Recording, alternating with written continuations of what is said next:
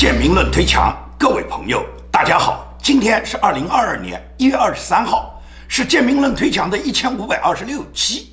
今天的节目呢，我呢是针对昨天的这个节目啊，就是说我昨天发出一期。关于英国女间谍李珍居以及呢美国的女间谍邓文迪，他们之间他们互相勾结联手，然后最终什么？最终一块攻倒了英国的上层，攻倒了美国的上层。我是介绍了这个故事，但是这个故事介绍以后呢，有很多朋友呢有完全不同的意见，甚至呢有一些是我长期阅读我节目的网友，因此呢就有人给我留言也好，包括有的朋友是发邮件也好，他们很多人都代表这样的一个意见。就是认为呢，李珍居和邓文迪呢，他们说他们是分别潜伏在英美的间谍，而且双方联手呢，这种话他们认为李建明老师肯定是讲错了。他们个人认为是无稽之谈，因为呢，间谍是不可能相互联系的。这种观点我完全赞成，就是间谍不可能相互联系。但是说无稽之谈，那只能讲是你没有想得到，因为只有你想不到，没有共产党做不到。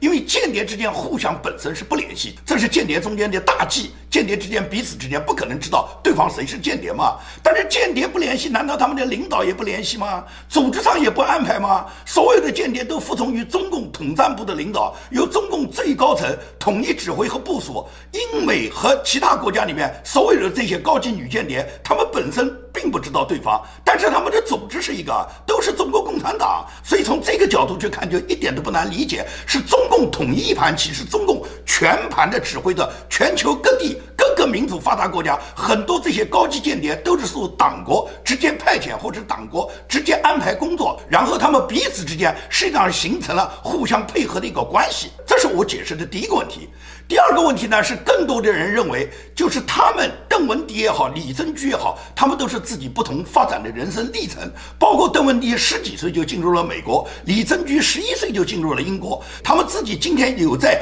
英国和美国有这么崇高的地位，都是他们各自发展的人生奋斗的结果。不就是他们个人人生里面有各种巧合吗？而这种巧合和各种人生获得的机会，人家有能力把握吗？人家把握的好吗？我们回顾我们自己的人生阶段，不也是？有很多机遇的嘛。如果说当时我们把这些机会把握好，我们今天可能也会成就很大。李建明把他们说成是共产党特意派遣的间谍，然后是配合党国的任务去渗透美国、英国，去搞乱英美的制度，这主要是因为什么？你呢太恨共产党了，因为你恨共产党，所以你就过度解读。那么，当这些朋友讲这个话的时候呢，我是完全不能接受的。这跟我什么恨不恨共产党没有关系。我分析李珍居也好，分析邓文迪也好，都是从他们个人成长的历程，他们的所谓的那么多的人生机会把握，他们的巧合，我是从这些巧合我来分析给你听。如果你认为是我过度解读，那么我今天就专门抽出一期节目的时间来谈谈我是否过度解读了这个邓文迪。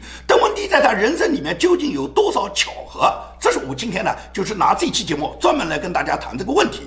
那么谈到邓文迪，我首先就跟大家讲，中共呢有很多官媒啊是不断的吹捧邓文迪的。邓文迪在欧美，他这个名媛的地位是靠中共大外宣也好，中共内部的国内的官媒对他不断的吹捧的一个结果。杨澜曾经在中央电视台和这个徐可辉，徐可辉就是原来是央视的主持人，后来到凤凰卫视去当主持人了。他们两人专门做过一期。关于邓文迪的节目，在这期节目里面，杨澜也好，徐可辉也好，对邓文迪是羡慕不已，对他是大加夸赞，认为他把握了人生中每一个机会，他遇到了那么多人生的巧合，但是每一个巧合，每一个机遇，为什么就在他身上闪现呢？那杨澜和徐可辉都感慨，这种巧合能不能轮到我们？如果我们也真的像邓文迪遇到那么多的机会，我们有没有他这个能力去把握呢？当时他们两人就笑了，杨澜尤其是杨澜笑了，杨澜说着：“我们哪有这个身手啊？你看人家在关键的时候保护自己的丈夫，那个身手多敏捷啊！要轮到徐可辉，轮到我们俩，我们有这个能力吗？”所以说，他们对邓文迪是大加赞美，认为他是排球运动员出身，他身手敏捷，在关键的时候保护丈夫，在全世界面前露脸。而且现在成了英美高朋的座上宾，因为英美高层，你看到邓文迪和他们合影的照片太多了，跟俄国总统普京啦，跟英国首相布莱尔啦，美国基本上所有美国政商两界知名的名人。那包括川普没当总统的时候，他跟川普的女儿伊万卡和库什纳关系就好的不得了嘛。所以说很多人都羡慕邓文迪的人生，说是邓文迪主要是靠自己人生奋斗的，他根本就不是你建明讲的那么多巧合。你对他的那么多人生巧合，对他的解读不过什么是过度解读，因为你恨共产党嘛。那么邓文迪他真的在人生中碰到的是那么多机会吗？都是巧合吗？如果没有共产党，没有党国的运作，你觉得？邓文迪他能有那么多巧合，他能制造出那么多巧合，他能够遇到那么多巧合，而且那么善于把握这些千载难逢的良机吗？今天我就来跟你讲一讲邓文迪的这十几个巧。第一个巧就是什么？第一个巧就是邓文迪。他在中国大陆认识了来自美国的 Cherry 夫妇，也就是这一对来自美国的老夫妇。他们在中国大陆突然就那么巧就认识了邓文迪，而且非常赏识邓文迪。邓文迪那时候基本上英语都不太会讲，但是在这种情况下，这对老夫妇因为赏识邓文迪，尽管他英语都不大行，但是两个老夫妇马上就决定要担保邓文迪，让邓文迪到美国去读书。也就是这种巧，对于中国普通人来讲是梦寐以求，但是你碰不到。这在中国八十年代。很多女青年，别说那些家庭出身不怎么地，像邓文迪这种家庭出身非常低微，全家呢非常的贫穷，他有兄弟姐妹六个，在徐州这个地方出生的，他的家境是非常差的。就是像他这样的人攀上人家美国这对 Cherry 夫妇，即使是中国那些高干子女、红二代子女，他们要想认识一对美国有钱的夫妇，愿意就是用自己的资源来担保你到美国读书，这种机会也没有啊。但是就给邓文迪碰到了，人家这对夫妇不仅是喜欢赏识邓文迪，哪怕你英文不会。我们照样担保你到美国读书，到美国没地方住就住我们家，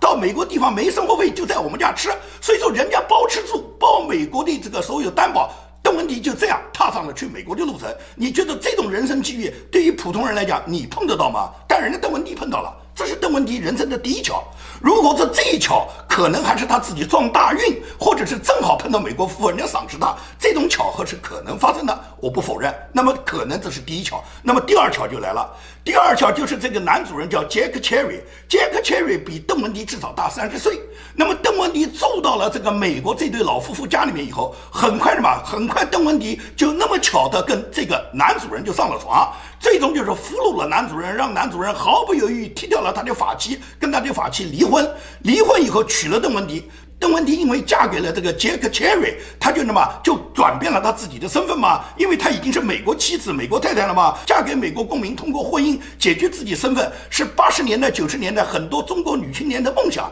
那么邓文迪率先实现了这个梦想，你说这是不是巧？就是你有这个机会在美国认识一对夫妇，然后人家果断的把自己的老婆、自己的老妻就离掉，然后娶了你，给你一个美国身份。而邓文迪恰好在跟杰克· r y 取得身份只有几个月，就把杰克· r y 一脚。就踢掉了，然后他又转向一个帅哥的怀抱，这是邓文迪他人生发展进入美国获得身份的第二条。那么第三条呢？第三条就认识了美国的帅哥，叫大卫·沃尔夫。大卫·沃尔夫跟邓文迪只是一个恋爱关系，他们并没有结婚。但是大卫·沃尔夫他承担了邓文迪所有上大学的费用，也就是邓文迪在跟杰克·切瑞离婚以后，很快就认识了帅哥，帅哥又拿出自己所有的积蓄。供邓文迪读完了大学的课程，并且在这个过程中帮助邓文迪解决他在美国从学习英语到租房到自己去找工作去勤工俭学以及上大学所有的学业课程，也就是帅哥一直帮助邓文迪完成了他人生的这个阶段所有要供给邓文迪的所有费用。而这个阶段完成以后，那么帅哥当然是被邓文迪一脚踢掉。你觉得这也是巧合吗？也就是他们俩人恋爱不成，也就是邓文迪认为这个帅哥他根本满足不了他的要求，最终就是什么？尽管帅哥做了很多付出，但是邓文迪果断的结束了这一段恋情，也就是这是他们人生的第三条。那么第四条是什么呢？第四条就是邓文迪居然他在上大学期间，他同寝室的室友居然就是中国体操冠军李玲的妻子，叫陈永妍。陈永元也是一个运动员了，也就是陈永元恰好就跟邓文迪就是一个宿舍的室友，这算是巧合吧？跟冠军的妻子能够在一个房间里面共同学习，而这一对夫妻就是李玲和陈永元，马上就帮助邓文迪介绍邓文迪认识了很多中美的这个高层，包括体育界的高层以及这些政界的高层，让邓文迪跟这些人交流以后，最终邓文迪就获得了这个里面的政商关系，最终邓文迪通过这些关系里面，然后就谋得了教授对他的一个推荐。荐信，让他到耶鲁大学上耶鲁大学的 NBA 课程。也就是这也是一个桥，这就变成了第四桥。这个第四桥就是恰好跟世界冠军跟李林，李林在八十年代是相当红的，跟李林夫妻两人打得火热，跟李林的妻子是同一个房间的、同一个寝室的室友。然后通过李林夫妻认识了教授，教授又给他了推荐信，他终于上了耶鲁。你觉得这种人生变化对于普通人来讲都能够碰到吗？这种巧合为什么总是在邓文迪身上能发生呢？也就是从加州的一所大学，最终能上世界顶级名校，就是常春藤名校耶鲁大学，到耶鲁大学攻读 NBA 课程，然后由教授去推荐，这样邓文迪就踏上了另一个更高的台阶。这是邓文迪人生的第四桥。第五巧是邓文迪人生的三大最巧之一，也就是我今天要介绍的。邓文迪有十几个巧合，但是十几个巧合里面，其中有三个非常知名的巧合。这种巧合简直是巧的不能再巧，因为任何人都遇不到，只有他邓文迪能遇到了。也就是邓文迪从耶鲁毕业以后，他居然花光他所有的钱，买了一张头等舱的机票去香港。你觉得正常不正常？因为对于一个打工学生来讲，对于自己根本没有什么收入的人来讲，每天要到麦当劳、要到快餐店里面去打工，用每个。小时挣的几美元，那个年代只有几美元啊，现在也不够十几美元啊，就是靠一个小时挣几美元的收入，最终能够只是一个什么？只是一个毕业生，也就是一个高校刚刚毕业的毕业生，能够买得起一张头等舱机票到香港去。为什么要买这张头等舱机票？因为这张头等舱的机票，它这个头等舱里面，它隔壁的邻座恰好什么？恰好是默多克，他这个新闻集团福克斯电视新闻的总裁，也就是坐在。邓文迪隔壁座位的这个就是新闻总裁，就是默多克这个福克斯集团的新闻总裁。你想想，这种机会对于别人能买得到吗？你即使是买到一张头等舱机票，你怎么能保证你的隔壁座位就是一个顶级大佬，就是一个全球知名的这个福克斯集团里面的总裁，能够通过这次旅行马上就建立起私人之间的关系，并且给日后的飞黄腾达奠定一个基础呢？你有这个机会吗？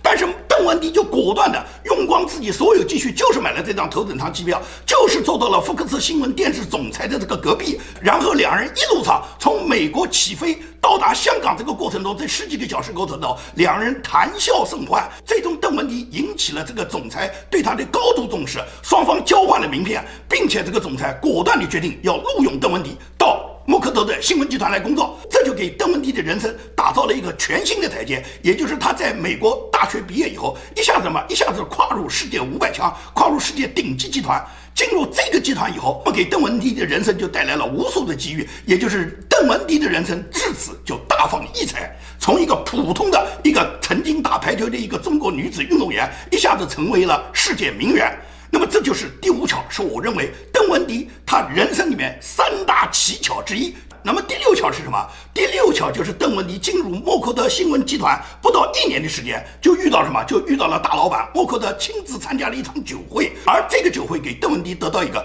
接近老板的机会。并且呢，这次巧呢，就巧在什么？巧在邓文迪他本人在默克特出席的这个酒会上，他因为穿的高跟鞋，鞋跟不稳，突然在默克特总裁面前，他这个一个鞋跟没站稳，人突然跌倒。在跌倒的过程中，他手上的一杯咖啡准确地扑到了默克特的西装上面。他马上拿出他自己随身准备好的湿纸巾，给默克德擦拭。在这个整个跌倒、泼上咖啡以及拿纸巾擦拭的整个过程中，默克德对这个来自亚洲的这个东方女子马上就产生了浓厚的兴趣。他不仅是跟老板在近距离的接触，让老板了解他、认识他，同时准确的拿到了老板的私人电话，拿到了老板的名片。这也是他人生的一巧。你觉得这个巧是真的？他是高跟鞋走路不稳，突然跌倒那杯咖啡吗？这杯咖啡是谁给他泡上的？他是什么时候把咖啡倒上这个西装的？这个邓文迪他不靠演，他能做到这一点吗？你来演一次，你看看你有没有机会把一杯咖啡泼到这个世界五百强总裁的这个身上，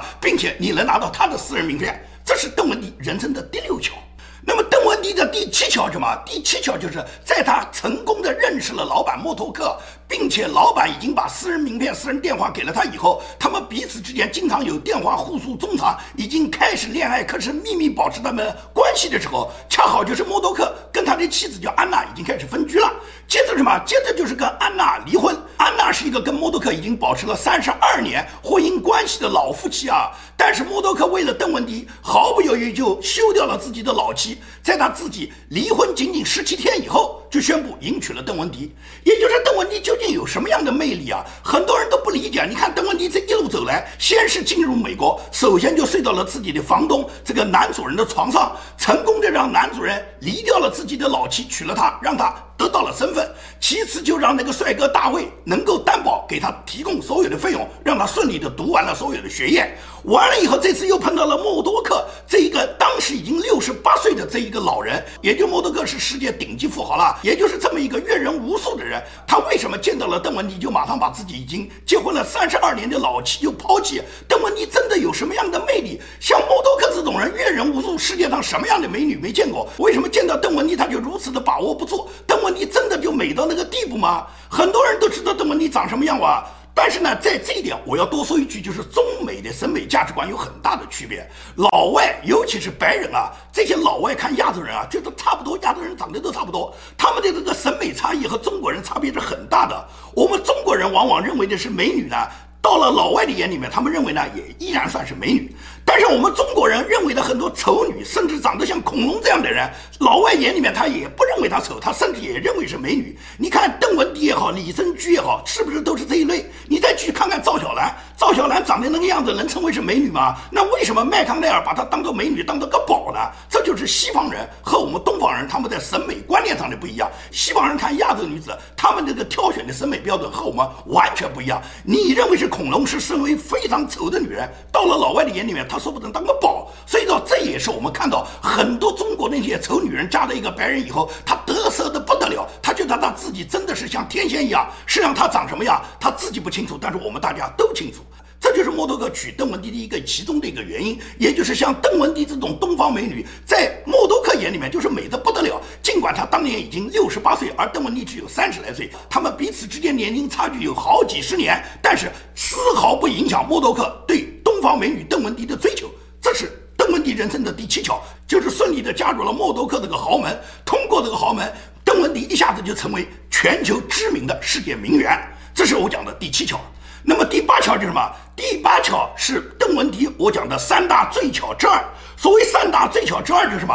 就是默多克他要跟他自己已经结婚了三十多年的妻子叫安娜要离婚啊。安娜呢，当时呢对邓文迪就非常非常的反感，非常非常的痛恨，因此在离婚协议里面就设置了这么一个条件。这个条件就是说，你邓文迪如果跟默多克如果没有子女的话，你即使是嫁给默多克，你也不可以享有默多克任何遗产。也就是默多克活的，他可以拿钱供你享受，但是默多克一旦不在了，你是不要想获得默多克任何一分钱遗产的。如果你没有子女，因为他很清楚啊，默多克有前列腺癌，默多克是肯定不能生育的。你邓文迪即使是嫁给默多克，你也不过就享乐这么几年。默多克如果明年就挂了，那么也就是说你明年就准备当寡妇吧。这就是默多克的妻子安娜跟默多克在离婚协议里面一个必要条件，因为他认为默多克不可能生育。但是你玩不过邓文迪啊，邓文迪就那么巧啊，邓文迪就非常了解啊，默多克曾经有这个冷冻精子存在纽约啊，而这件事默多克自己本人都忘记了，他什么时候存的？哪一年成的，他根本就不知道。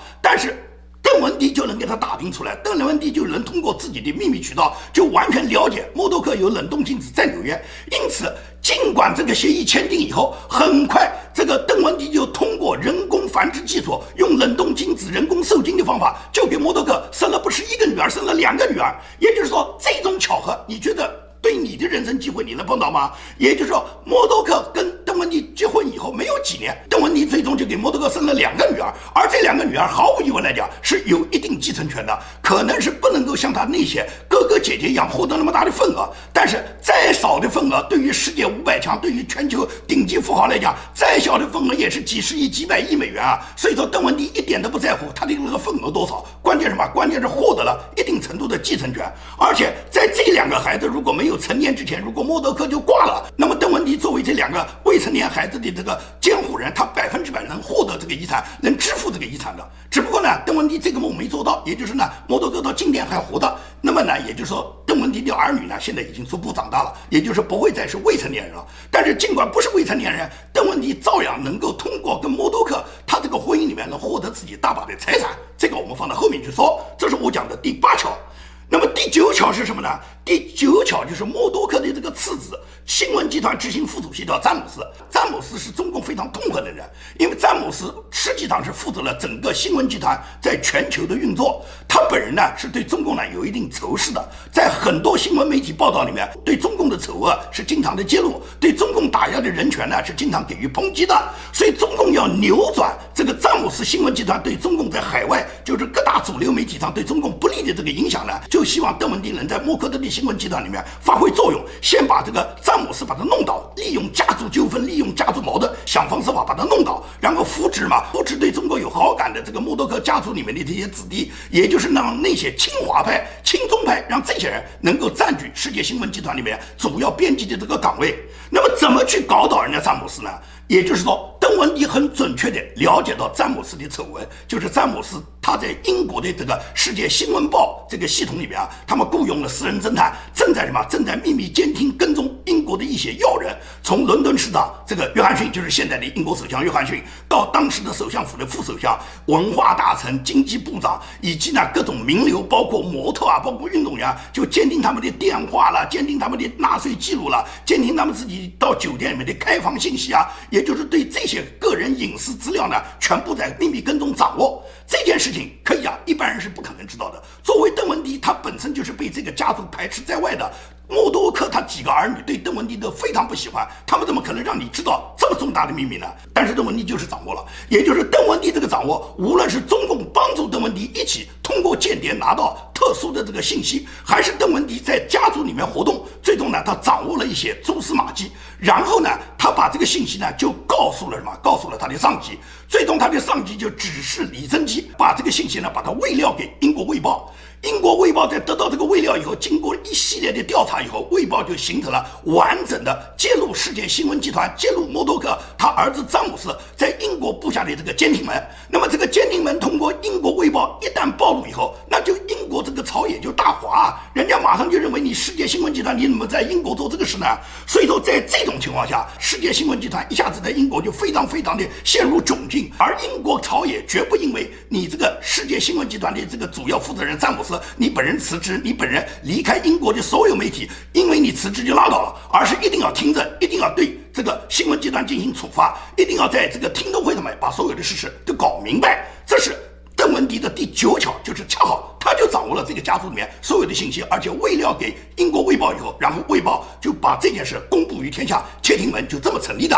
那么第十条是什么？第十条就是我认为邓文迪整个人生的三大最巧之三，也就是默多克和他的次子詹姆斯，他在这个英国议会就《世界新闻报》窃听丑闻进行质询的那一天，那一天邓文迪恰好他从美国是陪同默多克一起来伦敦的。按道理来讲，默多克每年出访世界地方是很多的。邓文迪不是每次都陪同的，而这次恰好是对默多克一个质询，对默多克本身来讲是一个重大难关，而邓文迪他就陪同过来了。当时在英国议会听证会的这个质询现场，在默多克在回答这个英国议员对他的质问的时候，有一个男的动作缓慢的拿着一个纸质的餐盘，这个餐盘上面装着一些泡沫状的那些剃须液，然后呢，他突然接近默多克。就在他要接近摩托克的刹那间，此时坐在摩托克后排观众席上的邓文迪一跃而起，飞身把餐盘扣在来人的脸上，一个耳光把这个家伙打得多远？也就是他挺身护腹。把在场的议员和电视机前面收看的全球观众都看傻了。你可以看到这个动作如此的敏捷，如此的连贯，完全是迅雷不及掩耳。也就是历史上我们看到很多次有美国总统被刺的现象，也就是美国总统被刺的时候，当时在场的美国特勤局的特工，他的反应都没有邓文迪那么快。你觉得邓文迪真有这个身手吗？你认为这没有事先安排，这都是巧合吗？所以说，我认为这是邓文迪他人生那么多巧里面三大最巧之三，也就是呢，他这个巧。就是太巧了，也就是那个人准确的被邓文迪观察到，而且在一瞬间就把他打倒在地，挺身护肤，并且在全世界面前展露这个中华儿女的这个雄威。也就是邓文迪一下子被中国官媒就把他吹捧到天啊！邓文迪这一段视频点击率在全球各大网站马上就上了热搜榜，就上了第一名嘛。最最巧的是，中国所有的官媒是开足马力，照死报道这件事啊。他这个报道的力度和频度已经超过了时任的中央政治局。事后根据英国媒体的报道，经过伦敦警察局的调查确认，袭击的这个人恰好是个演员，是一个马戏演员，他的名字叫马布尔，而这个人认识工党的议员叫加德纳。加德纳什么人？加德纳就是李政局常年给他投资捐款的议员，也就是几十万的英镑的投入。加德纳跟李政局之间关系是非常密切的，而加德纳恰好就认识这个喜剧演员马布尔。你觉得这件事情跟李政局没关系吗？跟中国大使馆没关系吗？这个马布尔这个喜剧演员究竟是谁找来的呢？所以说这都是巧合。你觉得这都是邓文迪的巧合吗？你人生能碰到像邓文迪这么巧的巧合吗？第十一巧就是英国前首相布莱尔。布莱尔跟长期潜伏在英国政商两界的这个中国红色女谍就是李珍菊，他们俩关系是非常热烈的，也就是两人关系相当好。李珍菊她本人的间谍身份是英国军情五处已经公开的，那么李珍菊在她自己接触英国王室、接触英国首相府、接触英国政商两界领袖的过程中，早就跟布莱尔打得火热。他安排的一次盛大的名流派对上面，他把布莱尔介绍给邓文迪认识，也就是说，他可能和邓文迪并不都知道对方就是女谍，但是。都是来自中国的，都是世界名媛。作为英国首相跟美国摩托哥世界集团总裁的妻子认识，这不是天经地义的吗？这都是名流在一起交流吗？所以说，邓文迪很快就跟布莱尔打得火热，在跟布莱尔打得火热以后，很快就给摩托哥戴上了绿帽子，跟布莱尔不止一次的在卡梅山谷的农场多次幽会。也就是这顶绿帽子从摩托哥戴到头上的那一天，他就已经知道他老婆出轨了，所以他已经派人秘密跟踪他老婆，了解他老婆究竟跟布莱尔在干什么。那么邓文迪跟布莱尔的这个恋情发展的很迅猛啊！从这个媒体公开报道的邓文迪写给布莱尔的那些信，这些信都很肉麻，都情意绵绵啊！可以讲这种信让摩多克看了以后，摩多克都能昏死过去。但是呢，他们这种恋情的这种地下恋情呢，在不断的进行，而这种进行恰好也是我讲的叫第十一桥。这个所谓的十一桥，也就是通过这个李珍居，通过英国这个盛大的名流派对，让布莱尔跟。邓文迪他们两人认识，然后开展了他们自己偷偷的这个私情，这是指的十一条。十二条就是邓文迪他有一封商讨是否跟布莱尔在卡梅尔山谷继续幽会的一封电子邮件，他不小心呢把这封邮件呢发呢没发到布莱尔的邮箱，而是发到了新闻集团一个高管的这个信箱里面。这个高管看到这个信就傻掉了，他接到这个信里面，他迟疑了很长一阵，他思考他要不要把这封信把这个惊天秘密告诉他的老板，告诉摩多克。那么衡量再三以后，他选择忠于自己的老板，他把这封信还是发给了摩多克。摩多克拿到信以后，他丝毫没有怀疑这封信的真实性，因此呢，他派人调查了这个邓文迪以后，最终决定跟邓文迪离婚。也就是说，摩多克果断地决定把邓文迪赶出家门。但是邓文迪通过摩多克华丽转身，已经成功的打入欧美上层。他不在乎你摩多克这时候给他的离婚了，他本来也没准备把他自己三四十岁的青春就守到你摩多克八九十岁的老年。也就是说，他早就准备。一脚踢掉摩托克，只是他要获得他自己通过摩托克给他带来的这个荣华富贵，以及呢在世界国际顶级舞台上面的这个地位，同时也通过跟摩托克的离婚，他可以获得一大笔财产。也就是对于默多克来讲，他既然要离婚离掉这个妻子，他当然要在自己的财产上面多少给予一些安排，这按照美国的法律是必须要给的。所以说呢，邓文迪最终就得到了一套加州的豪华海景别墅，价值好几千万美元。同时呢，邓文迪早就打了埋伏，也就是在带领默多克访问中国的时候，他在北京买过一个皇家王府的四合院，这个四合院的档次相当高。购买时候，这个价值就已经是一两个亿。那么经过这几年北京的房价的上涨，像这种王府四合院这么稀缺的产品，而且这么大的面积都是一两千平方米的这个王府，这种四合院，它现在的总价值已经达到了一二十亿。这也就是这个四合院，自然也就是默多克会送给邓文迪，因为默多克不可能到北京去住这个四合院的。除了给邓文迪这么两套豪宅之外，另外呢，给了他几千万美元的现金补偿，以及呢，送给他一部分艺术品。这样呢，邓文迪。就从这个离婚中得到了他巨大的一个财富积累，这都是邓文迪的人生。这种人生，你认为都是巧合吗？没有党国的安排，你认为邓文迪在每一个关键的场合，他那么准确地把握这些良机？这些良机真的都是他自己遇到的机遇吗？很多都是创造起来的，很多都是秘密安排的，很多都是计划和阴谋。而在这个过程中，只不过邓文迪他演得很像，他特别的投入，他这种训练并不一定是从少女时代就当做克格勃的燕子来训练，很多人都。认为当间谍一定要受过党国的训练，这种想法呢，你就太片面了。也就是党国是会训练一批像克格勃少女燕子那样，从少女时代就开始培养。但是有很多人都是就地取材的，甚至是化敌为友的。你看看中共在战胜蒋介石、把国民党军队赶到台湾这个过程中，那么傅作义的女儿傅冬菊、陈伯雷的女儿陈菊，这不都是中国化敌为友，把敌人心脏里面的这个人物把他拉过来为我们所用吗？民国年间有名的交际花关路，关路不都是共产党把他拉拢、渗透、统战的结果，最终什么变成了为共产党服务，然后呢消灭共产党的对手吗？那么今天共产党的战场早就转移到过去跟国民党之争，然后夺得大陆政权了。共产党获取这个政权已经七十多年了，共产党现在头号敌人是美国，要消灭美帝国主义。所以说，改革开放到现在这四十多年里面，中共所有的这个渗透的经历都是怎么样去去颠覆美国，去渗透美国，最终颠覆了美国国家的民主制度。当把美国这个世界上的民主灯塔国家把它搞散了以后，中共它就变成了全球独大了嘛。所以说，他这个专制想战胜文明，什么东升西降，这是中共下的一盘大棋。无论是邓文迪也好，李登辉也好，这不过是中共所摆弄的一个棋子，它都围绕着中共这个统一的对全球文明进攻的这个一个磨练里面。所以说，你今天去看邓文迪，说这是他人生自己努力的结果，是他不过是碰到了一些比较巧合的机会，他善于把握而已。如果你这样想讲，你就是个白痴。像这种所谓的巧合，你我永远也遇不到。而他被党国操纵，被党国培养，党国就天天会给他制造这种巧遇。好，今天的节目就跟大家讲到这里，谢谢大家。